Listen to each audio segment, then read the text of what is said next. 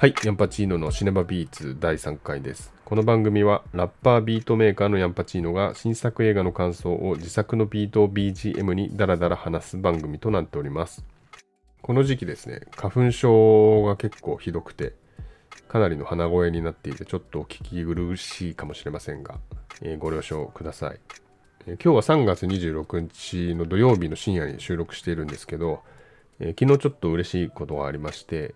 えノートというプラットフォームがありますけど、そのノート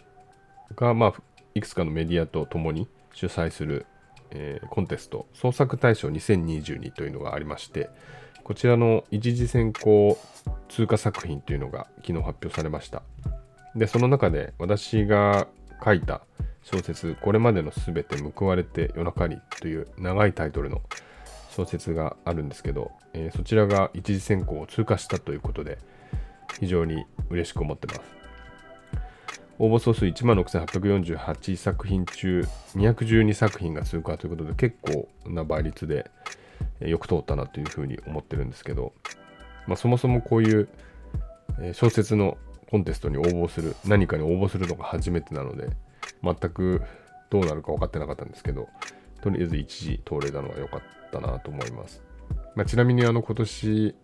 ビートメイクの方でも、えーコンテストに応募したんですけどそちらの方は全くかすらないっていう感じで、まあ、自分でもちょっとこれ無理だなっていうような感じではあったんですけどあの、まあ、小説の望みがつながれたのはちょっと嬉しいですね。そもそもこの小説についてなんですけど、まあ、先週もちょっと触れたんで毎回話してる感じになりますがもともとは自分の過去の、えーまあ、恋愛体験割と、ま、トラウマ恋愛体験みたいなのを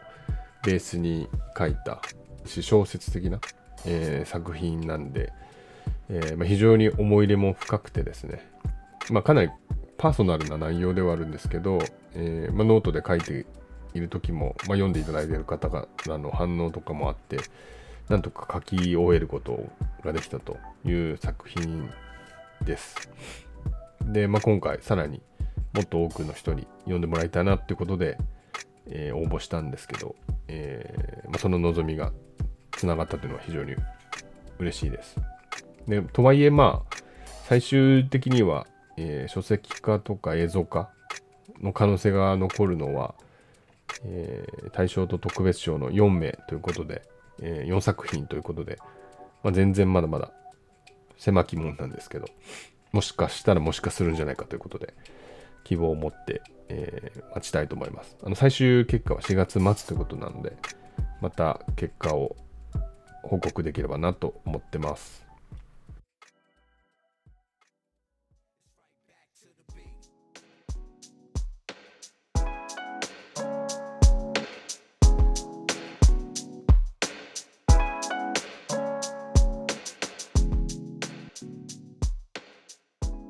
はい。では映画感想のコーナーに行きたいと思います。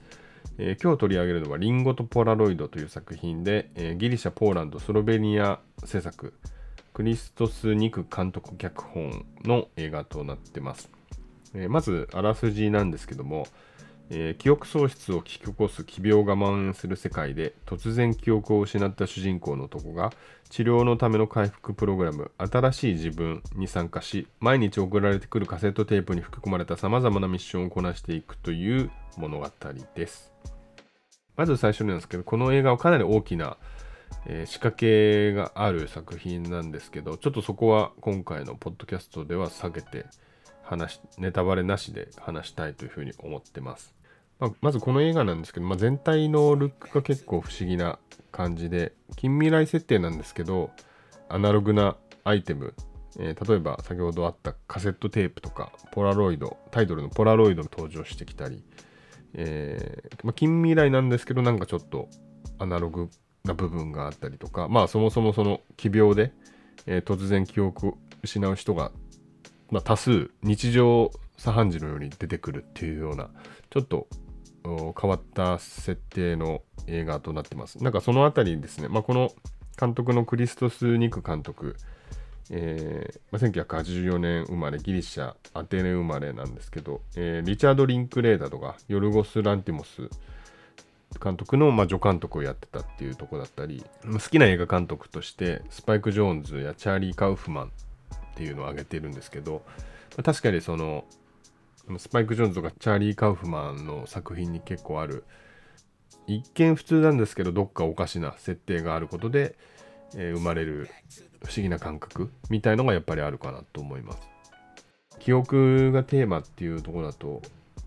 チャーリー・カウフマン脚本ミシェル・ゴンドリ監督の「エタナル・サンシャイン」とかにもちょっと通じる感じがあるかなっていうふうに思いますね。まあ、その辺りの映画が好きな人は結構好きな世界観かなと思って、まあ、僕も結構好きな感じでしたね。まあ、その記憶をなくした男が、えー、参加する治療のプログラム、新しい自分という、えー、プログラムがあって、まあ、それはそのカセットテープに含まれているミッションっていうのを、えー、こなしていくっていう内容になっていて、例えば自転車に乗るとか、ホラー映画を見るとか、え、バーで女性を誘うみたいな、そういうミッションを、えま、こなして、ポラロイドにちゃんと記録していくっていうようなプログラムになってます。でなんかまあこの時に男女の医師2人がチェックしに来るんですけど、なんかそのノリがすごい雑で、えー、なんかこの辺もちょっとエターナルサッシャインの時の、えー、なんか働いてたあのスタッフの感じをちょっと彷彿させるような主人公が非常に真面目で誠実にやってるだけになんかそこのギャップもちょっと笑えたりとかしますね自転車を借りる時も公園で少年からなんかま借りようとしたら断られてむっちゃちっちゃい女の子のチャリを借りるんですけどなんかそこも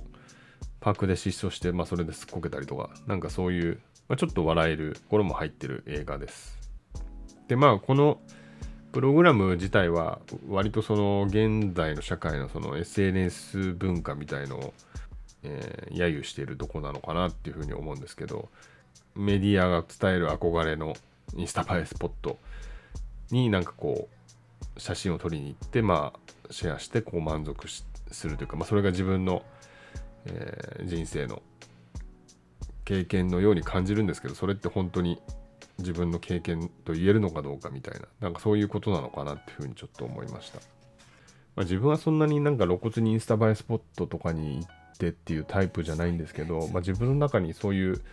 まあ、SNS でシェアするためにこれをやろうとかっていう気持ちが、まあ、全くないかというとやっぱりあったりするなと思うのでなんかそこはちょっとチクリとするところもありますね。旅行とか行った時にその観光スポットとかで写真撮るのってまあなんかもともとあんまり僕は興味なくてどっちかっていうとこう街中をこうブラブラ無目的に一人で歩くみたいなの結構好きなんですけどなんかこう海外の思い出とかを振り返るときってなんかそのスポットの写真を撮るようなスポットでの思い出というよりはなんかよくわかんない路地裏路地裏どこだかわかんない路地裏を歩いてた場面とかをふと思い出したりとかする。でやっぱり記憶することと記録すること、まあ、記録したらなんか記憶したことになるかっていうとそういうことではないのかなっていうのは思います。なんか自分のやっぱ肌で感じたこととかなんかそういうことがやっぱり経験として残るのかなっていうのはこれはなんか自分の周りでもそういうようなことを言ってる人がいた気もするんですけどこの2年間コロナが始まってからの2年間って結構時間のスピードが速くなったような気がしていてなんかそのあたりもこうまフィジカルで体験、フィジカルでの体験がやっぱ少ないっていうのが、やっぱこう記憶として残ってないっていうところにつながってるのかなとか勝手にちょっと思ったりはしましたね。で、まあこの映画はさこれまで話したようなそのちょっと面白い設定とか、あのちょっと笑える部分だったりっていうところもあるんですけど、えー、後半に行くに従ってよりちょっと大きなテーマが見えてくるで、まあ、それっていうのはその人間の感情とまあ向き合うみたいなテーマなんですよね。まあ、すごいそれがゆっくりじっくり向き合うっていうような話であのとても優しい視点っていうのをすごい感じる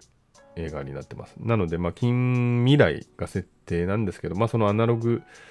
アイテムが出てくるとかも含めて、なんだかこう、ちょっと温かみのあるような作品に仕上がってるなというふうに思いました。で、まあ、その仕掛けの部分で、まあ、前半何気なく見せた部分の布石みたいのが結構回収されて、まあ僕全部気づききれてないかもしれないですけど、すごいたくさん散りばめられてて非常に巧みなんですよね。まあもちろんこのタイトルに入ってるリンゴ？放題だとリンゴとポラロイドなんですけどあの現代はアップルなんで、まあ、リンゴをずっと主人公は食べてるんですけどその辺りもしっかりとこう作品のコアの部分とつながってたりとか、まあ、あと本当に細かいところの、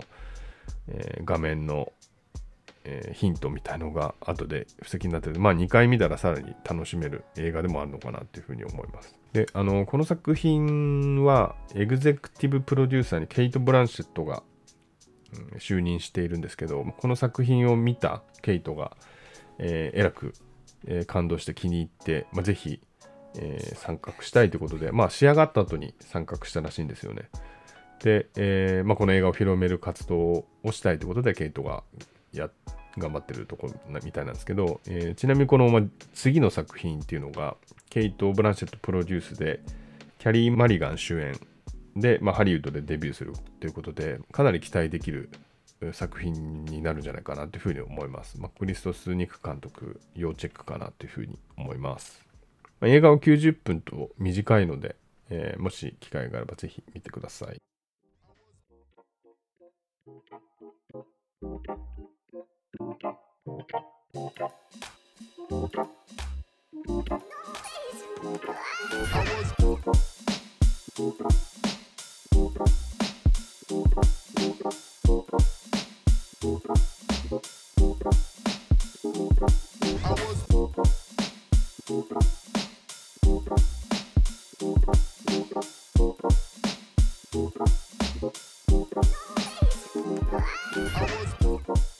はい、エンディングです、えー、この回が配信されている頃には、アメリカのアカデミー賞がすでに結果発表になっている、えー、頃だと思うんですけど、第94回アカデミー賞は3月28日、日本時間に、えー、発表予定となっております。まあ、今回、えー、作品賞に結構日本で見れる作品が多くて、まあ、あともちろん